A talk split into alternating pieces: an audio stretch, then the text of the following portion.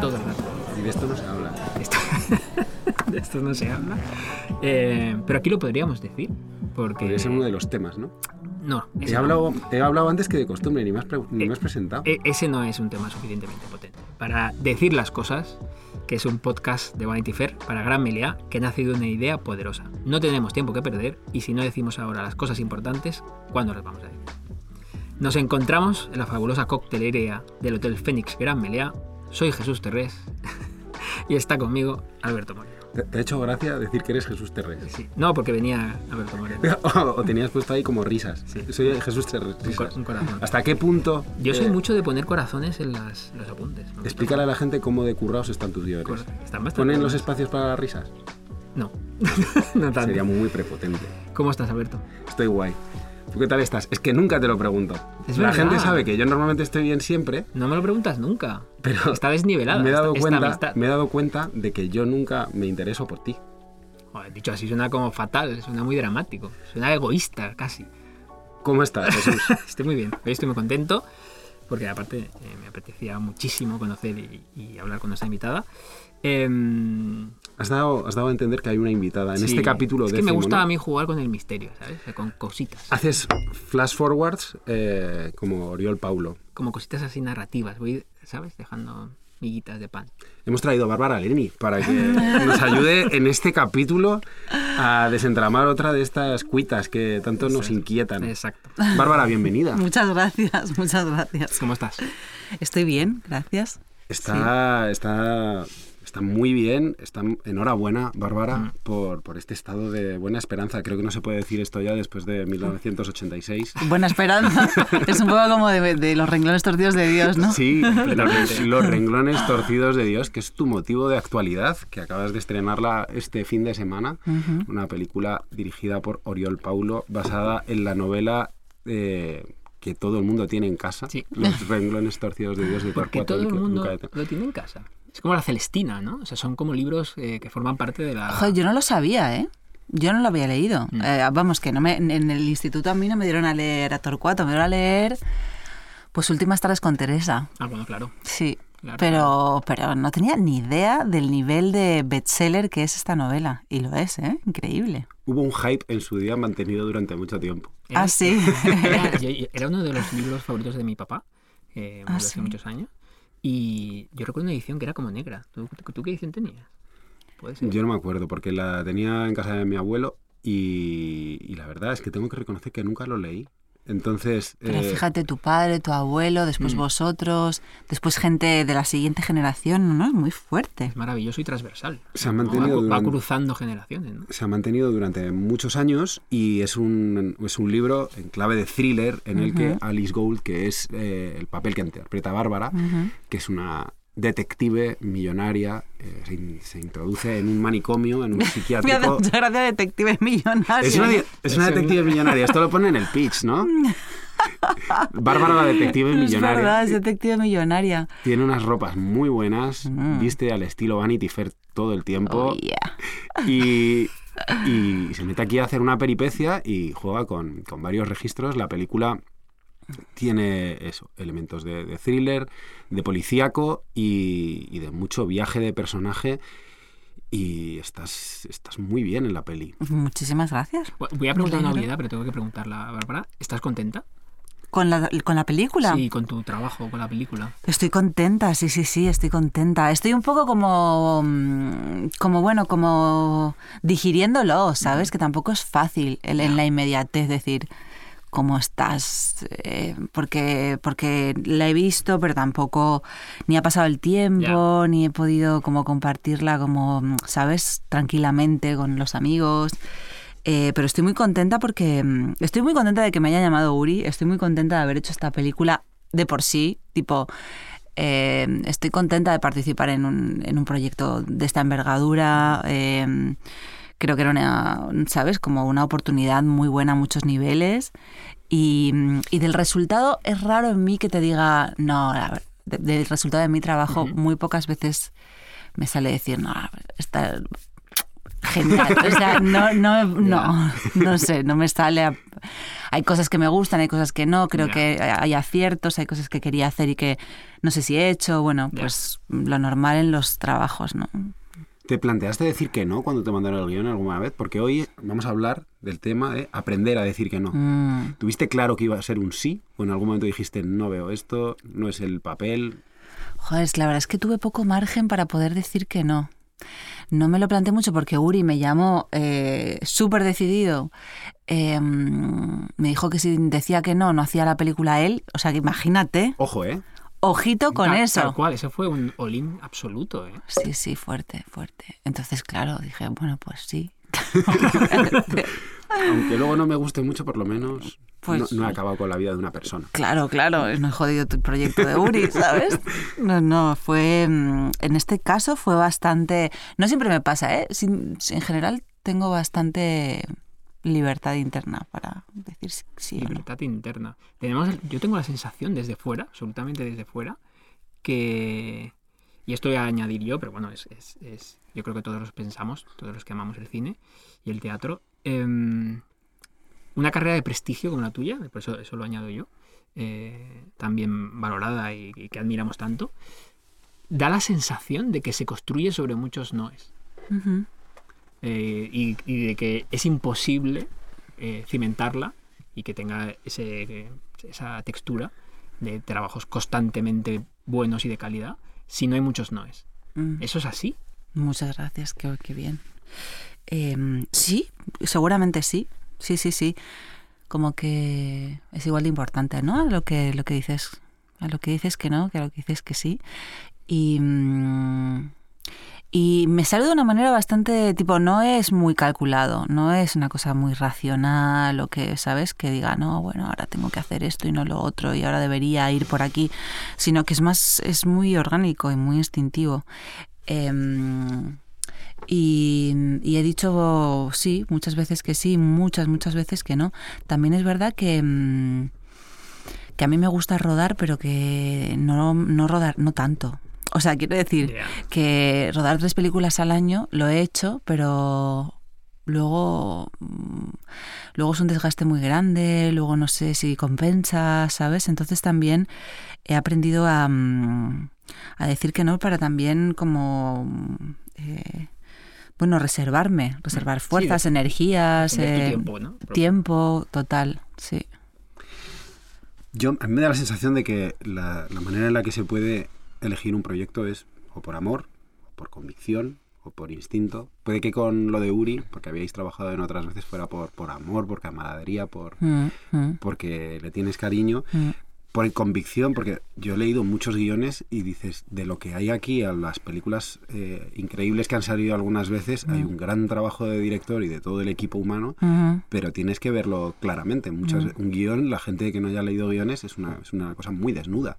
Hay que tener una visión en 3D y en, y en 15D muchas veces para saber que eso va a funcionar. Y luego es eso, que puedes aprender a desarrollar el instinto cuando tienes una carrera como la tuya, en la que has acertado bastantes veces.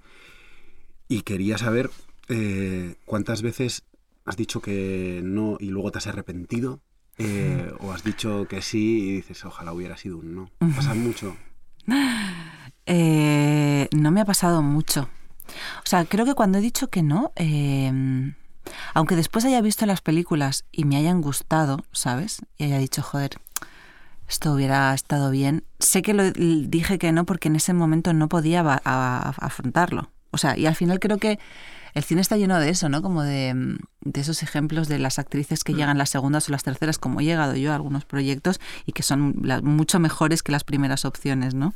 Como que también hay algo que, que los proyectos te llegan o se van por motivos que no son muy asibles, Sí. pero que existen, ¿no?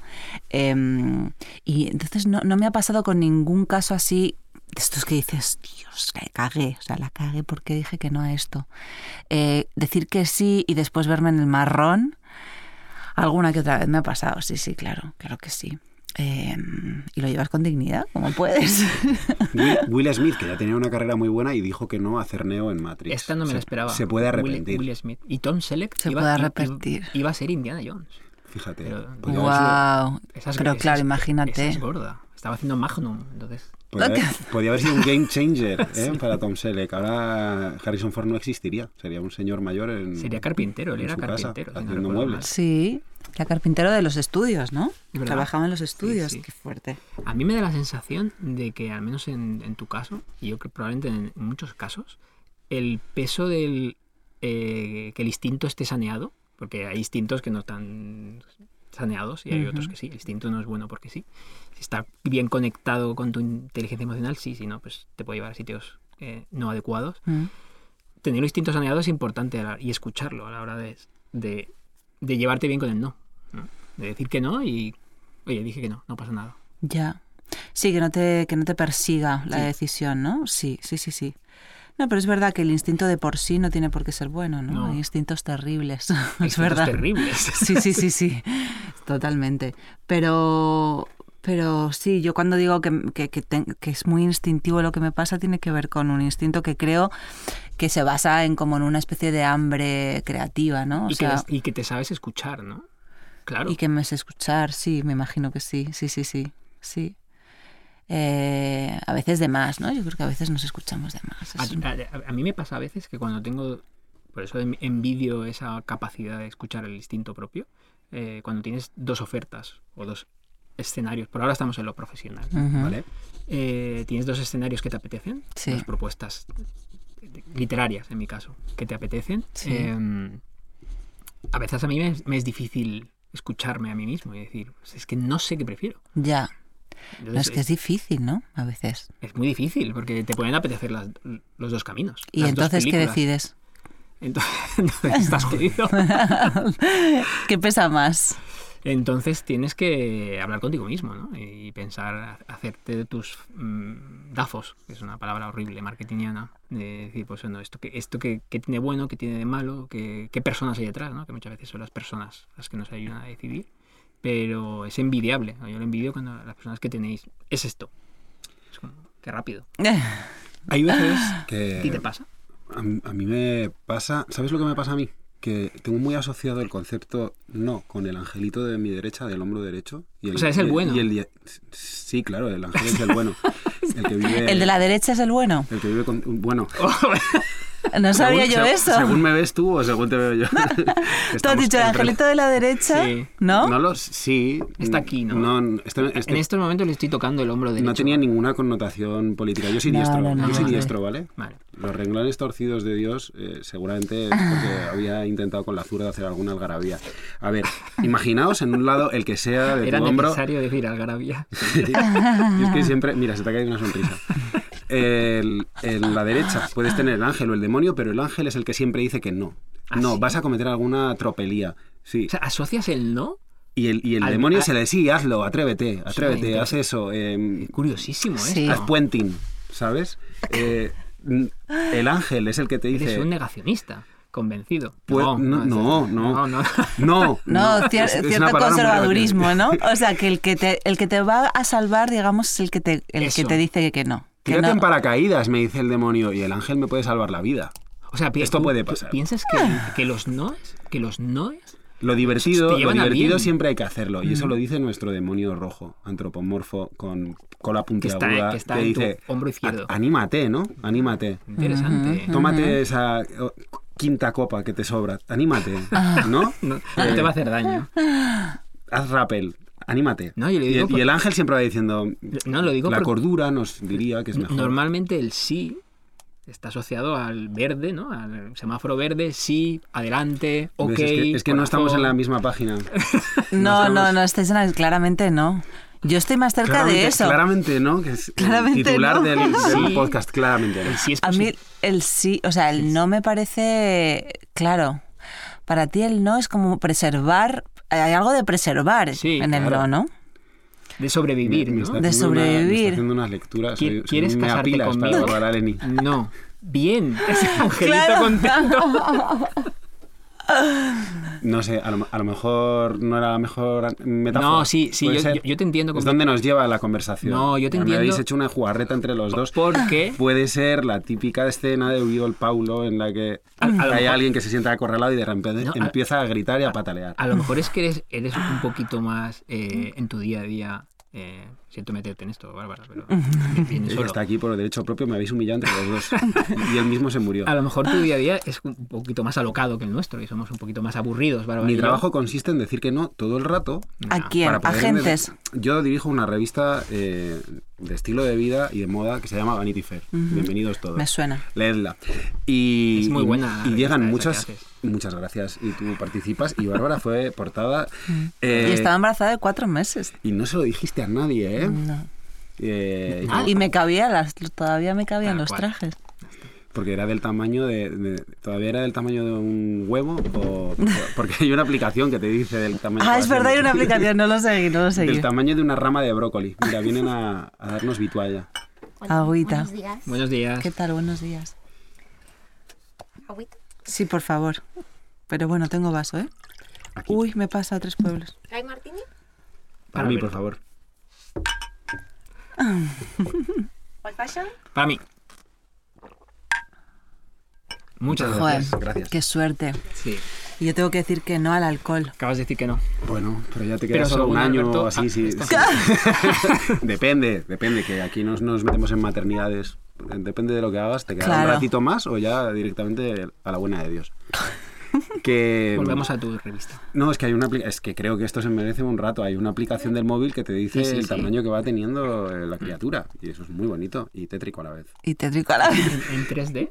Hay hay una castaña, ¿eh? Entonces, no, no, no, pero sí es como un dibujo. Ah, es vale. como un dibujito de garbancito. Llevas cuatro semanas, ahora mismo es una pera. Vale, y, vale. y así tiramos. Pues en, eh, llevabas cuatro meses eh, de embarazo, hiciste la portada de Vanity Fair, y en Vanity Fair muchas veces eh, tenemos un equipo nativo y otras veces llegan propuestas. Y llegan propuestas comerciales, llegan propuestas de todo tipo, y para enderezar el rumbo hay una determinada línea editorial que cuando dices que sí, eso es fácil porque es fácil de asumir. ¿Entrevistamos a Bárbara Leni? Claro.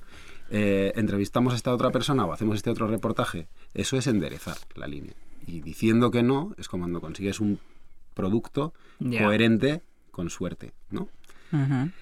O sea, Por que eso tú yo dices digo mucho que no. Yo tengo que decir que no, porque si dijera mucho que sí, mm, no, no estaría Sí, poniendo tú- la impronta que se A necesita. lo mejor tú no constante en tu faceta profesional. Es que claro, en nuestras vidas, aquí me meto los tres, lo profesional y lo personal está como...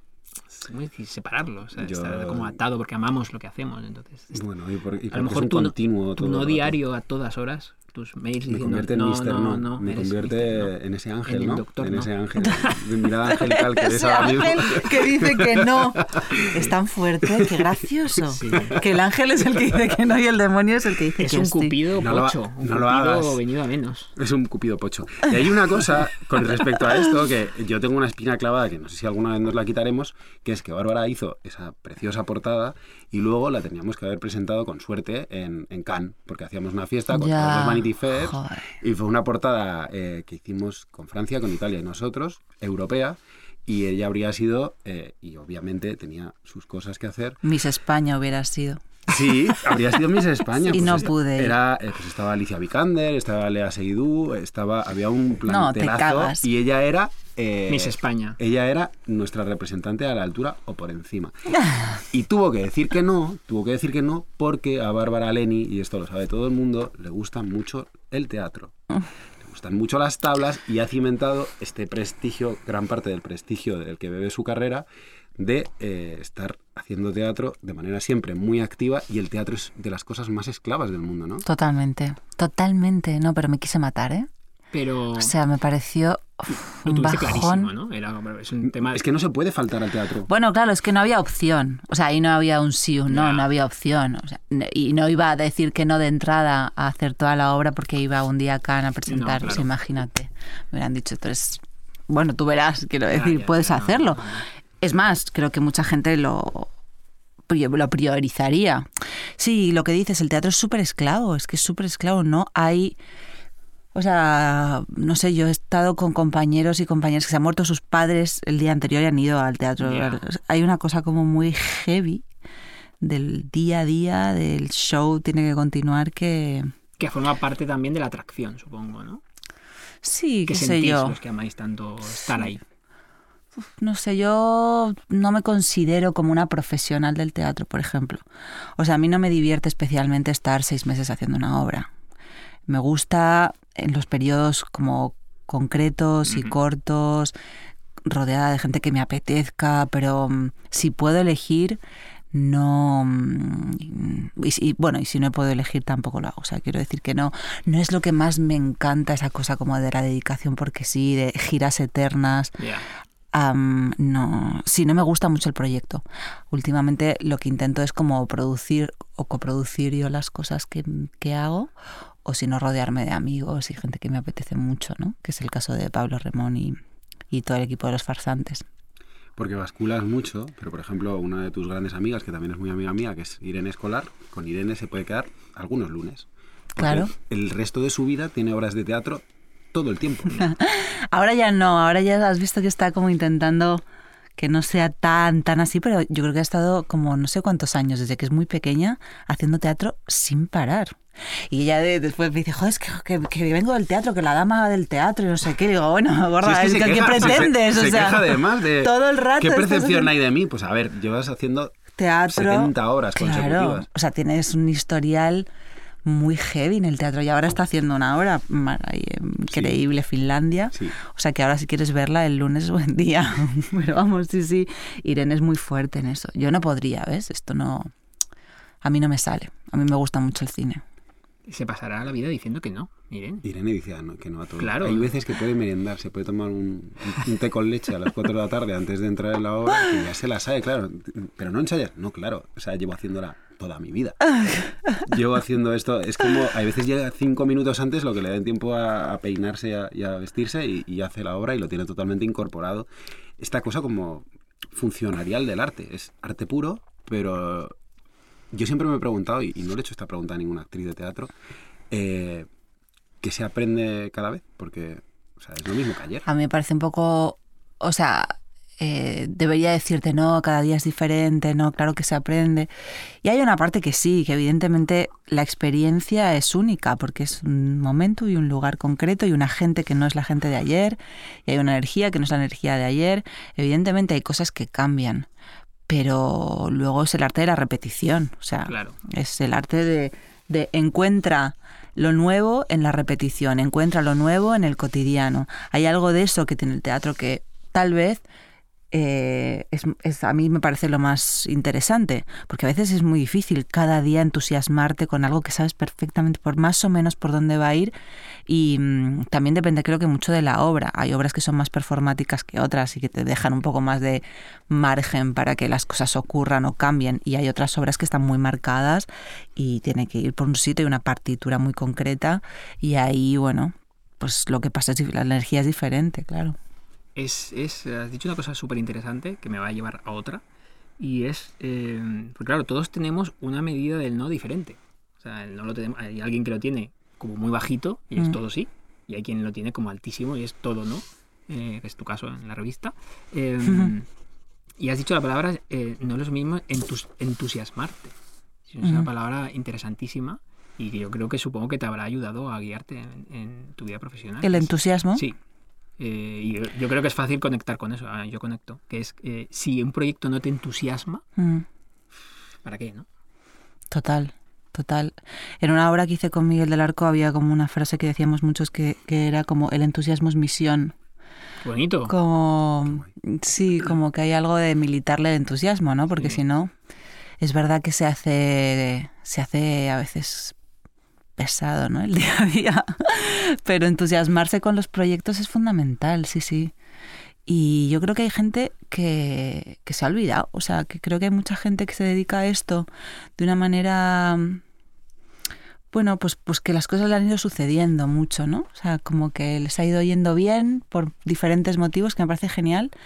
Y que entonces hay muchas pegas todo el rato. Últimamente me encuentro con gente que tiene ¿Sí? pegas todo el rato y dices, joder, ¿qué te pasa, no? O sea, ¿por qué, por qué, por qué no te entusiasmas con esto? ¿Por qué lo das por hecho? Tal vez, ¿no? Porque hay algo que se da por hecho que las cosas ocurran No, y está si, bien no darlo por hecho. o si tienes tantas eh, pegas, es que claro, esto va a sonar un poquito pedante. No lo hagas, ¿no? O sea, no si lo hagas. tantísimas pegas, Quédate en tu casa, di que no. di que no. Entonces, ¿por qué has dicho que sí? Si dices que sí, das con todo. Caso al ángel, ¿Acaso al ángel? con sus polvitos mágicos. ¿Echan polvitos mágicos los ángeles? No lo sé. Cuando dices que los, eh, la gente que les ha ido bien, eh, es un diferencial muy interesante porque hay gente de la profesión que lamentablemente no le va tan bien y no puede decir que no. Hay gente que tiene que decir que sí a lo que venga hasta que tenga la posición de poder decir que no, eh, para poder depurar esa carrera. Eh, siempre hablamos que una de las carreras más rocosas de Hollywood es la de Leonardo DiCaprio, que es la única persona que no ha hecho una secuela. No, de, es la la se- única. de la serie de Hollywood es la única persona que no ha querido trabajar nunca en ninguna secuela. ¿En serio? Ni propia ni, ni Y televisión después. tampoco. de Hizo los cuando- problemas era al principio, sí, pero, pero, luego adulto no. eh, él selecciona No los, los trabajos como trabajos de amor absoluto. Lo que pasa es que hay un Leonardo DiCaprio en el mundo. Totalmente, Teniendo en cuenta que él podría ser como la cúspide de, de la escala evolutiva de todo esto, totalmente. Llega un momento en el que yo a ti te he seguido la carrera desde siempre, pero además por factores muy emocionales, que vi más pena que gloria en el cine y debió de ser, si no me equivoco, tu primer papel. Sí. Entonces, es, es que está rodada en mi barrio y me hizo como mucha ilusión. Y ¿En digo, pues serio? Bárbara es como del barrio. En serio, qué bueno. Y, y la película eh, me encantó y dije, ojalá le vaya bien, yo creo que tiene madera. Y aquí estás. Maravilla. Eh, ¿De qué año hablamos? Del Sí, 2001, si no me equivoco, puede ser. 2001 puede ser, sí, sí, perfectamente. Pues aquí Qué está. fuerte. 21 años después de carrera. años, lo siento. Joder, qué fuerte. Y, y la has hecho bien. O sea que hay eh, en IMDB tú trazas una vertical y dices, casi todas las cosas que hice estuvieron bien. Me gustaría que si puede ser nos chives, en el momento en el que dijiste que sí a algo o no a algo y dijiste, aquí ya empezó a ir bien. Empezó a ir bien, empezó a fluir. Sí, Ah, más pena que. O sea, Magical Girl. a partir de ahí. Mira, y me sale sangre, ¿ves? Qué, pon- qué- qué- qué coherente. No, no, no, es que es como la herida de Sí, Magical, por eso, ¿sabes? Por eso, por eso. Eh, no es una heridita en el brazo, que me se alarme la gente. Bárbara Eh, se acaba de pegar un pequeño... se, se ha rascado un brazo y se está desangrando. Justo Me después pasa de decir, mucho porque. justo después de decir Magical Girl. O sea, Magical Girl. pa- parecía que estaba mm, que parecía un show, pero no. Es una pasa- performance. No, no, no, Pero- pero es verdad, yo creo que eso, ese momento fue. Sí. Pero, pero no se establece a partir de un sí, es decir, tú tenías una buena carrera, Los Condenados, que, que en Donosti fue una barbaridad como, como la recibimos. Eh, llega de repente... Sí, pero eso es como un nicho. Claro, siempre hay un momento de, ¿no? No, pero es, es alguien que sabes que está haciendo las cosas bien, con una coherencia, que a lo mejor le has dicho que no a un producto más comercial en España y de repente eh, buscas una senda de prestigio por un lugar Mm. eh, insospechado. Y es por eso que luego te llama Rosales y te llama una serie de gente que dice, a, Bar- a Bárbara nos la tomamos en serio. Sí, sí, sí, sí, totalmente. O sea que, que, mm, que sí, que fue como un- eh, una búsqueda que empezaba an- de mucho claro. antes. Eh, yo diría de Tú muchos, el tipo de muchos años que antes. tener, seguramente. Sí, sí, sí, sí. O sea, sabía la que no me apetecía nada. No la que quería o podía tener, no sé si la tenía del todo clara, pero sí sabía lo que no quería hacer y donde no me quería meter. Y además es que no, em, digo, que no, mm, es que no me cabía. Es Que yo he estado muy mm, pendiente de mm, con la fama, no sé cómo decirte, Sí, o con la- con una fama inmediata. Con la No. fama. Eh, sí, o sea, como que eh, Productos comerciales. Claro, teniendo 20 años, 18 años, no sé qué, siendo más o menos mona, eh, podría haber aprovechado más esa parte, ¿sabes? Ni, ni siquiera le puse atención, ni siquiera fui consciente de, de eso, ni de que mi físico pudiera generar nada en particular. Creo que, que eso lo he aprendido después y que le he sacado partido después, pero no cuando estaba, ¿sabes? Eh, estudiando y empezando a, a trabajar, para nada. Eh, tenía como una necesidad muy grande de, de juntarme con gente que me interesara. El otro día veía una entrevista muy larga con Tilda Swinton y decía que ella, primero que no se consideraba actriz, cosa que me pareció muy curiosa. bonito. ¿Y qué se consideraba? Bueno, no, dice, no, yo, yo cuento historias y tal, pero yo no, no soy una actriz profesional, yo me guío por otras cosas. Y dije, joder, si esta tía no es una actriz profesional, ¿quién, no? Y decía, no, no, yo no hago eh, proyectos y personajes, yo lo que establezco son relaciones, decía, ¿no? Como, para mí lo importante son las relaciones con los directores. Tengo proyectos, los, los que presentaba ese año en Cannes, que habían arrancado tres, cuatro años antes, cuando se había conocido con una directora o un director y habían empezado a hablar de qué podían hacer juntos. Y a partir de ahí nace, o sea, nace de, de la necesidad de encontrarse con el otro. Eh, y, y a mí me pasaba eso, como decir, bueno, en este, en este panorama, ¿no? En este, en este país, ¿quiénes, ¿quiénes están, ¿no? ¿Quiénes están por ahí? Y es algo que, mm, que no quiero perder, ¿no? Que a veces cuando em- las cosas empiezan a irte mejor y entonces tienes ofertas y eh, a veces eh, me, me lo tengo que recordar más que antes, ¿no? Como ese- esa búsqueda de, mm, pues eso, del talento de otros, ¿no? Voy a echarte un capote. Gracias. Ya que odio las, La primera vez que me lo echas en todo el podcast. La, la meta- las metáforas taurinas, pero es que me, me ha venido a la cabeza. Em, porque detesto los toros. Em, y es em, el poder del no, el no para bien, en este caso, de Angelito. No de Angelito, porque sí que es cierto, y para personas que a lo mejor estén empezando sus mm, proyectos creativos, sean más jóvenes o no, porque uno puede tener dudas también de mayor, muchas veces no, no sabes hacia dónde ir, o sea, no tienes claro qué quieres hacer, Mm. Pero es más fácil tener claro que es aquí no quiero jugar, a esto no quiero jugar en este proyecto. O sea, no voy, a, no voy a ir por aquí. Entonces muchas veces nos guiamos, y yo pienso en mi, en mi vida y es así, y por... eh, No sé lo que quiero, pero sé lo que no quiero. Y eso es una ayuda poderosa, que, es, eh, que te ayuda a seleccionar. Es, y el sí ya irá viniendo, digamos. Totalmente. El no está aquí, y son como unas stops que voy a ir poniendo ¿no? a estas personas, a estos proyectos, pero el sí no lo sé. Pero bueno, irá viniendo conforme vayas saltando como un videojuego, ¿no? Aquí no, aquí no, aquí no, aquí no, y el camino va apareciendo, ¿no? Entonces, aquí el no sí que es cierto, tengo que concederte, Gracias. que lo da el angelito. Es una flecha de tu cupido. No suele pasar esto, ¿eh? El no, el no creo que otorga una cierta respetabilidad, ¿no? El hecho de, bueno, seguramente eh, te propusieron pertenecer a algún tipo de cantera de jóvenes talentos. eh, muy probablemente en algunas series televisivas se ha fomentado el hecho de comunidad o los nuevos jóvenes de que sacaba fotogramas. Te paquetizan, te meten en, en un sitio muy popular que, que antes no sé cómo la televisión era poderosísima, pero ahora mismo te meten como en diferentes generaciones Instagram. Y eso, todo eso supiste, no digo que sea mejor ni peor, simplemente ese no eh, te metió en otro sitio. En otros sitios, sí, sí. Pero yo creo que, o sea, que fue entre que yo, mm, sí, seguramente dije que no y tal, y fue un poco punky, y por otro lado que no les interesaba nada. O sea, que una tía como yo no les interesaba nada al mercado. También te digo, ¿eh? O sea que... eh, Está el no por los dos, la- por los claro, dos por lados. los dos lados, quiero decir, Claro, el no de ellos también era muy rotundo. Te podrían haber Eh, convertido en un, proyec- en un producto, te podrían haber podido moldear. Moldear. Qui- Quizá, ¿no? Sí, un poco a lo mejor, eh, a lo mejor un poco, un poco más, no lo sé. Yo fui la última generación que, que no, de actrices que, mm, pues has nombrado a Instagram, que no... Nosotros somos la bisagra, ¿no? Mm. Entre las actrices anteriores, o sea, ya la generación de, pues de Pilar López de Ayala en su momento, de anterior, pues eh, Emma Suárez, tal, o sea, todos estos que vivían de hacer cine. Y nosotras crecimos pensando que era tal, después todo se transformó y empezó las plataformas y las redes sociales. Y nosotras nos hemos como quedado entre, entre las dos cosas, ¿no? Sí, sí, sí. Como diciendo, ah, vale, que entonces ahora hay que hacer esto, pero eh, no era como lo... eh, que también me parece bonito e interesante porque como que bebes de las dos cosas y es... Y está bien, ¿no?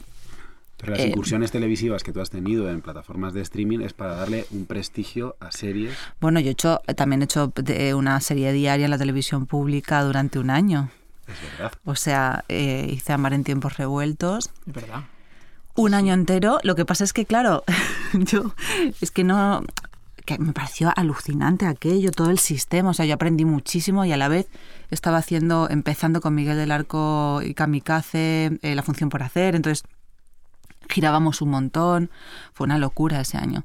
Pero mm, son sistemas donde yo, por mi personalidad, entro mal, no, no entro bien, no entro bien, no, no, no lo disfruto, no lo aprovecho. Empecé siendo una protagonista y me quitaron, o sea, Y- y poco a poco fueron escribiendo y yo fui al final a una secundaria que iba por allí de vez en cuando porque no... Y eliges no adaptar, o sea, eliges, creo que es una elección consciente, porque hay otras personalidades que pueden decir, oye, ya me voy a adaptar. Me voy a adaptar, claro. Voy a... Lo intento, pero no me sale mucho. Voy a, no me voy, sale. voy a... mm, Te voy a hacer una pregunta, Alberto. A mí. Sí. Em, porque vemos que en tu faceta profesional el no forma como parte habitual de tu día a día. Intento. En tu faceta personal, ¿es también así? Bueno, procuro no regalarme. Porque creo que es, es malo para el cariño, para, Mm. eh, para que te no es que busco el respeto de la gente de mi alrededor, pero sí que creo que te tienes que hacer desear un poco. Ya. Es decir, si ¿Por estás sobrando en todos lados, pues hay veces que, que dices, vaya pesado. Pero si dosificas, no tus, apariciones, si dosificas tus apariciones de manera estelar Un brasas. y, y dices, voy allí con todos mis tres chistes y se quedan con ganas de más, es perfecto. ¿Sabes? No puedes estar todo el rato sobrando en los sitios. Y Pero tú podrías tener, por ejemplo, siendo director de Vanity Fair, una vida social muy ajetreada. la tengo. ¿La tienes? O sea, tú vas a todo lo que te proponen ir. No, porque, y esto me gusta que lo digas porque se, se cimenta la leyenda. En- Ah, ahora mismo habréis visto que Madrid es un ambiente muy vivo. Estamos en Madrid eh, viviendo, mm, Bárbara y yo, y tú eh, en Valencia, pero Madrid lo visitas con frecuencia.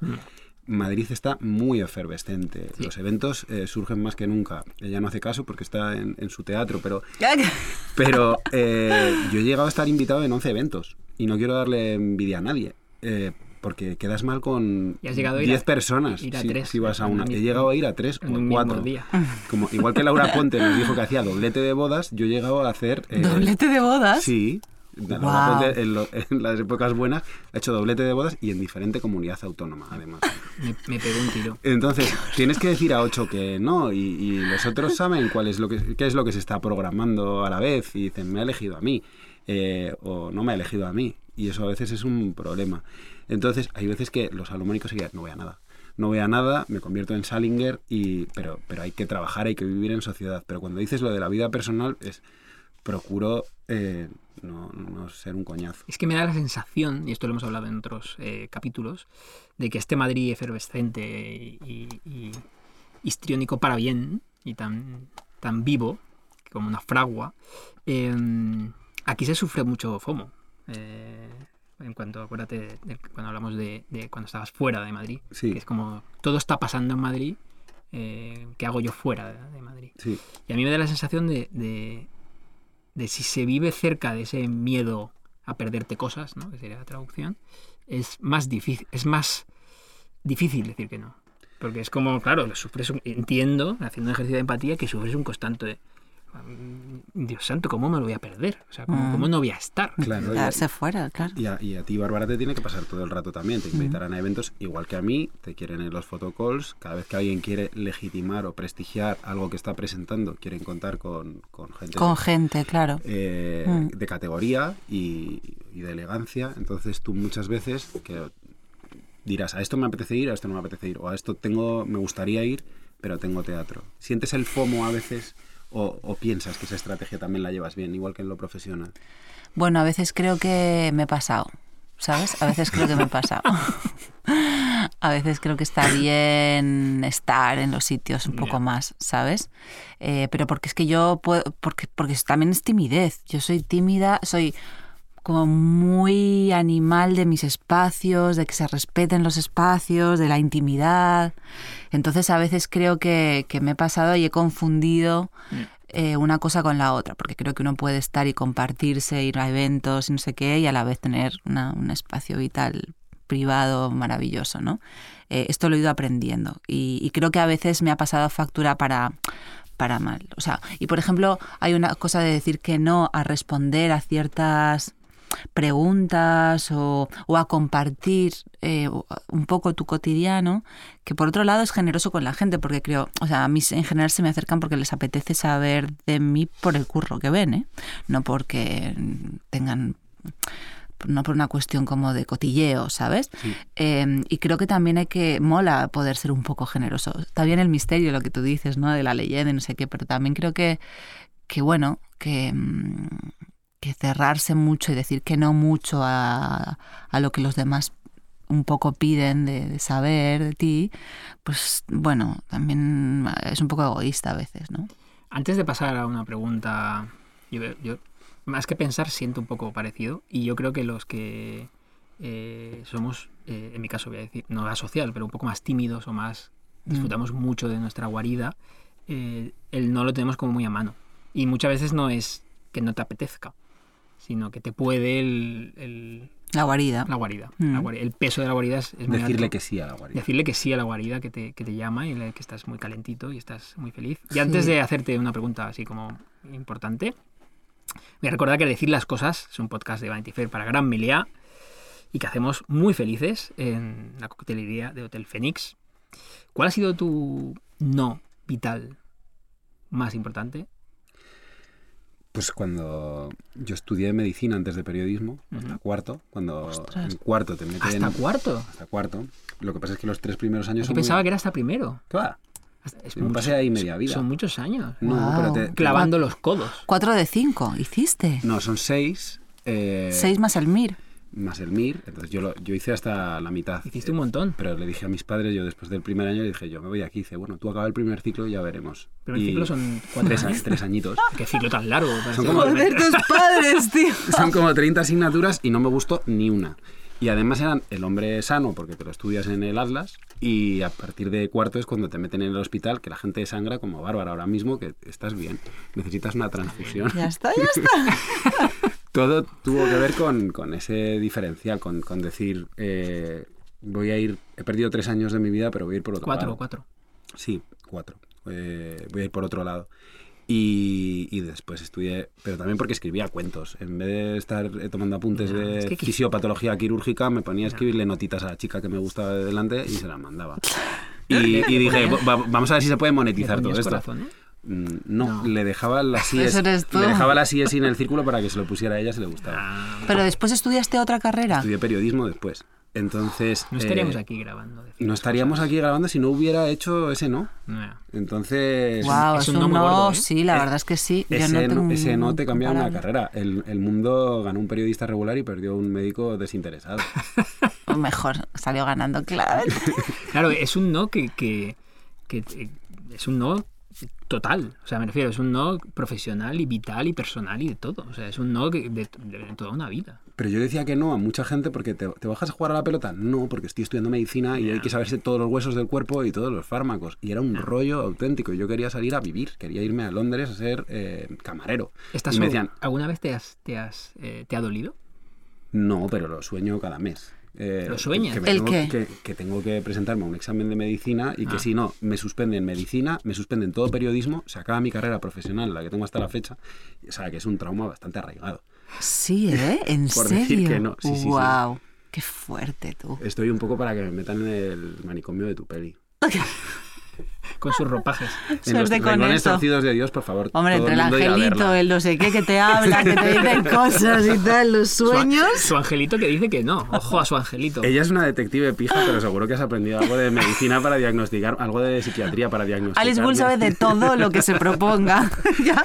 Pero- se pone a estudiar y estudia Claro, es que se, fondo. se coge un libro Patología. de psiquiatría muy gordo y, y- y empiezas a ver de todo. Muy gordo, es muy gordo. Sí, seguro sí, que ya sabes mucho trastorno bipolar, aunque solo sea por preparación profesional. Hombre, claro, claro. Trastorno bipolar y personalidad múltiple, que también es muy Que interesante. siempre va junto. Sí. y tú, Jesús, que no has dicho. Yo es que es, es difícil, y seguro que Bárbara piensa igual, tener un no tan grande. Sí, no, eh, no, yo no, lo- no tengo uno como el tuyo, tío. No tengo un no He tan, ganado. tan- has ganado ganado, completamente. totalmente. Lo, lo más parecido es eh, por mi trabajo, que tú lo sabes. Eh, eh, durante etapas largas sí, pero... Y mi, mi mujer es madrileña gata, sabes, y se trasladó a Valencia. Y a lo largo de mi vida ha habido como muchas o varias ocasiones de... de "Oh, vámonos a Madrid. Porque joder, Ujú. es, es fácil, los proyectos están aquí. Entonces ha habido como, así que recuerde como dos noes, como no. Con muchas dudas, o sea, no, no tan claro como... No, no de no voy a Madrid, ¿no? Sí, Eso. no, de no, no traslado mi vida a Madrid. Y, y- y- pero no era un no rotundo de lo tengo clarísimo, no era un 90-10, era un... Porque claro, había cosas positivas y negativas. eh, Claro. y, pero sin duda ha definido mi vida. Eso Tu mujer dijo que no a Madrid por ti y se fue a Valencia. mi mujer dijo que sí a Valencia. A ver, sí, mi mujer dijo que no a Madrid, que ciudad que me ama muchísimo. Tenéis playa todos los días, Tenemos playa y, y ave. claro. Y una ave con buen No, pero aún así, claro que sí. Dijo que no a tener cerca a su familia, que es, eh, que es más, eh, Difícil, sí, más sí. difícil que decir que no a una ciudad, por Madrid, que sea. Y Mira que amamos Madrid. Entonces yo creo que sí, que ese ha sido el no, que me ha hecho también tener una relación. Yo he escrito muchísimo sobre Madrid, mucho y, y- y creo que Y bonito. bien. Y creo que bonito. bien. Como- Está feo que tú lo digas, pero yo lo voy a decir. mucho y bien. Y, y yo, y a mí, mucha, mi mujer para empezar, y lectores y lectoras me dicen, claro, como no vives, por eso lo amas tanto. O sea, tu amor está cimentado en la, ¿Ves? en la distancia. Para que no te sobre Madrid, por eso yo me dosifico con mis amigos. Entonces, sí, entonces, claro, yo so- solo vivo o he sufrido también la parte mala, por etapas así más, más cortitas, pero mi no me ha permitido tener una relación mm, solo de momentos bonitos, que es lo... Bueno, cuando le digas que no a Valencia, es cuando empezarás a querer más a Valencia. Probablemente. Como hacen los Es gallegos. súper injusto eso de que queramos al- algo mucho porque decimos que no, pero bueno, ese es, Mis un- amigos ese- ese es otro podcast. Mis amigos gallegos todos tienen FOMO porque se van a Galicia a pasar ahí el fin de semana y de repente cuando vuelven a Madrid echan de menos echan de menos Galicia, Mm. pero cuando están en Galicia porque son Ah, gallegos sí. echan de menos A Madrid. es porque son- Porque echan todo de menos. Porque son muy sociables. son muy tienen sociables. FOMO. Casi todos los Y gallegos. muy que conozco- melancólicos. Sí, Ah, bueno, claro. Claro, es que se han criado. Es que allí llueve fino. Llueve mucho. Hay una cosa, Bárbara Leni, que eh, a lo mejor no nos la puedes decir, pero yo la suelto porque soy periodista y necesito decirlo. Muchas veces cuando dices que no a un papel, eh, no lo puedes comunicar porque estás haciendo de menos a un compañero que sí lo cogió, que era la segunda opción. Mm. Entonces, eh, hemos sabido lo de Will Smith, lo de Tom Selleck, hay incontables ejemplos. No sé si hay algo que se pueda compartir de dije que no a esto. ¿Hay alguna cosa? Si no, pasamos rápidamente a otra pregunta. ¿eh? Esa es la pregunta políticamente incorrecta. del. Ah, hay un eh, a ver, eh, la verdad es que hay unas cuantas que mm, pública mm, pública joder, pasa pasapalabra. palabras, sí, sí, sí, sí, Pasapalabra. sí, sí, sí. ¿Y tu siguiente no? Mi siguiente, no. Es que ese es tan grande que no, no, no, es, claro, es, es- es demasiado enorme. Eh, Yo tengo una comida mensual con, con amigos del colegio. Entonces, mm, entre que tengo un hijo la mitad del tiempo Mm. y que tengo eventos prácticamente todos los días, eh, a los cuales estoy muy orgulloso de ir y me gusta ir y, y estoy a gusto. Pero es muy probable que sabiendo que los voy a ver el mes siguiente, eh, sea un poco más laxo en la asistencia y me da mucha rabia. Mm. Que es que los quiero con, con todo mi corazón y precisamente las cosas que tienes como más seguras es las que eh, a veces no haces. Y ese no me, me atormenta mucho porque es que iría. Y pasa es que encajar un jueves y, y no saltártelo es muy complicado. ¿Es un Tengo- jueves al mes? Sí, y tengo que tomármelo como si fuera una obra de teatro. Tendría que decir, esto es este evento, es este jueves. No, porque es mi grupo de cole- del colegio. Sí, es que eh, los no también tienen mucho que ver con eso, ¿no? Con la prioridad que le das a las cosas. O sea, Claro. Absolutamente, pues claro. sí. Y también las prioridades cambian, que a lo mejor eh, dentro de un cinco años pues ya no te apetece lo de el evento del jueves y te apetece la comida. Es Ya. más importante Me que gusta casi esta todo. pequeñita psicoterapia que me estáis haciendo. Yo, a- a- hablando de eso, a, a lo largo de, de la madurez y por culpa de la terapia, eh, yo he ido pintando el no de un color eh, cada vez más positivo en mi vida. ¿Por qué? Porque lo veo también, eh, casi siempre tiene que ver con una defensa de mi tiempo. Casi siempre. O de lo que quiero hacer. Entonces, el no suele ser un arma eh, para... No, no, es que yo quiero estar aquí. O quiero estar con Alberto. O quiero estar con mi mujer. O solo. O quiero ir a cenar solo porque me apetece. Mm. Entonces, casi siempre me... Hoy en día es una ayuda más que... Es como un... un tiene una función, que es defender mi tiempo.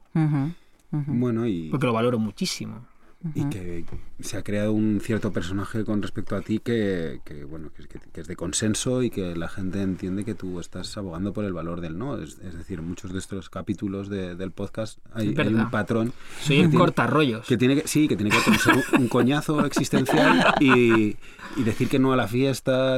A las bodas. Hay veces tenemos que viajar por trabajo y por no trabajo. Es como, yo no te voy a decir que sí a partir de las 11 de la noche. Tú te vas a ir a tu, a tu cuarto Mm. a ver Netflix porque yo me voy a leer o me voy a dormir. Entonces es no a la Pero amistad. No a no. Lo llevas bien. Lo llevo bien. Algún no, sí, confesable, Bárbara, que nos puedas decir algún no, que digas este no vital, lo, lo Ah, uso mucho. O, o me Este cambio. no vital. A lo mejor ha tenido que ver también con, como con, con las ciudades, en mi caso con los países. Eh, en un momento concreto que me podría haber quedado en Argentina y podría haber como armado una vida más digo estable allí y tal y, y dije que no. Eh, creo que eso marcó de alguna manera bastante mi camino. Em, porque, porque sí, porque era inevitable. O sea, porque tenía que decidir entre, mm, sí, entre casi dos maneras de vivir, ¿no? Porque son países tan diferentes y maneras de estar en el mundo tan diferentes en, unos y en, en uno y en otro, que, que creo que eso marcó mucho Ese es como gordo mi ¿no? identidad. Es gorda. Es un no Es bien un- hermoso, en mayúsculas. es un no grande, y sí. negrita. Es un no continental. Es un no casi flúor. Mm. ¿Os pasa a veces, históricamente, eh, os ha pasado que os ha generado fascinación los noes? La gente de la que os habéis quizá enamorado y os han dicho que no, y de repente se convierte en una cosa Una obsesión. inexpugnable, eh, maldita, eh, que hay que conquistar. ¿Os pasa?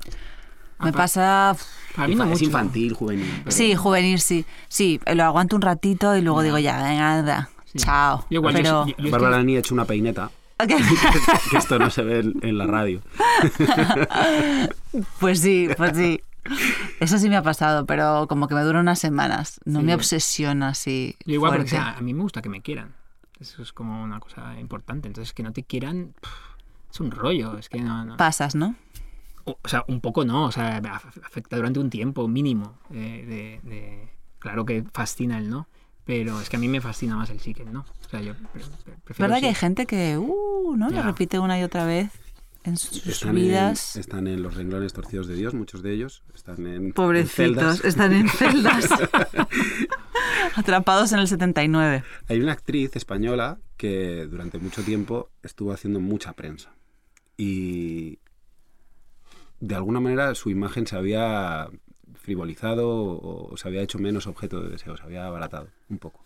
Entonces cogió eh, un, un- un representante y este representante le dijo, vas a decir que no a todo. No vas a hacer prensa que va contra mis intereses. Eres- Eh, er- eras tú.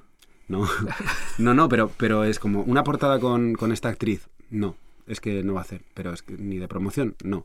Eh, la, la tuvieron en barbecho y de repente la convirtieron en un unicornio.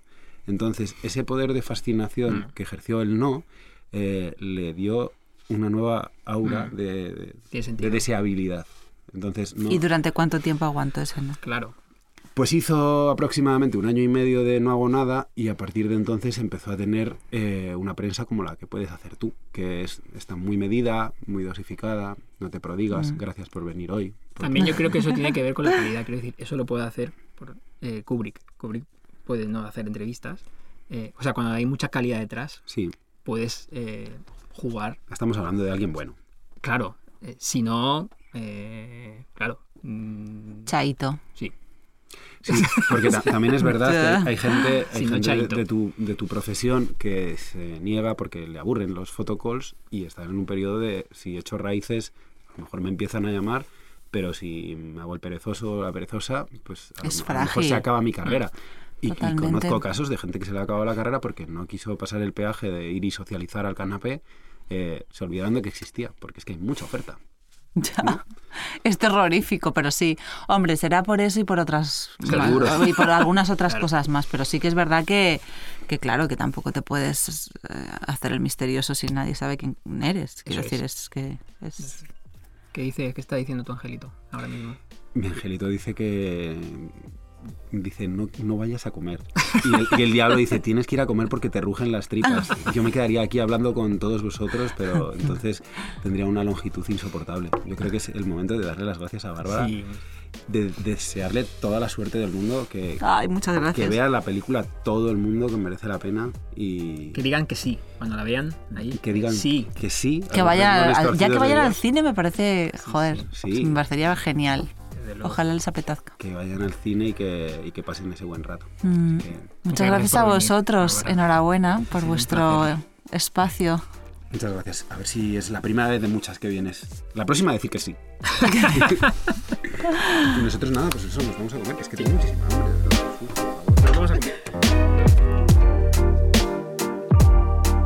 Decir las cosas con Jesús Terrés y Alberto Moreno.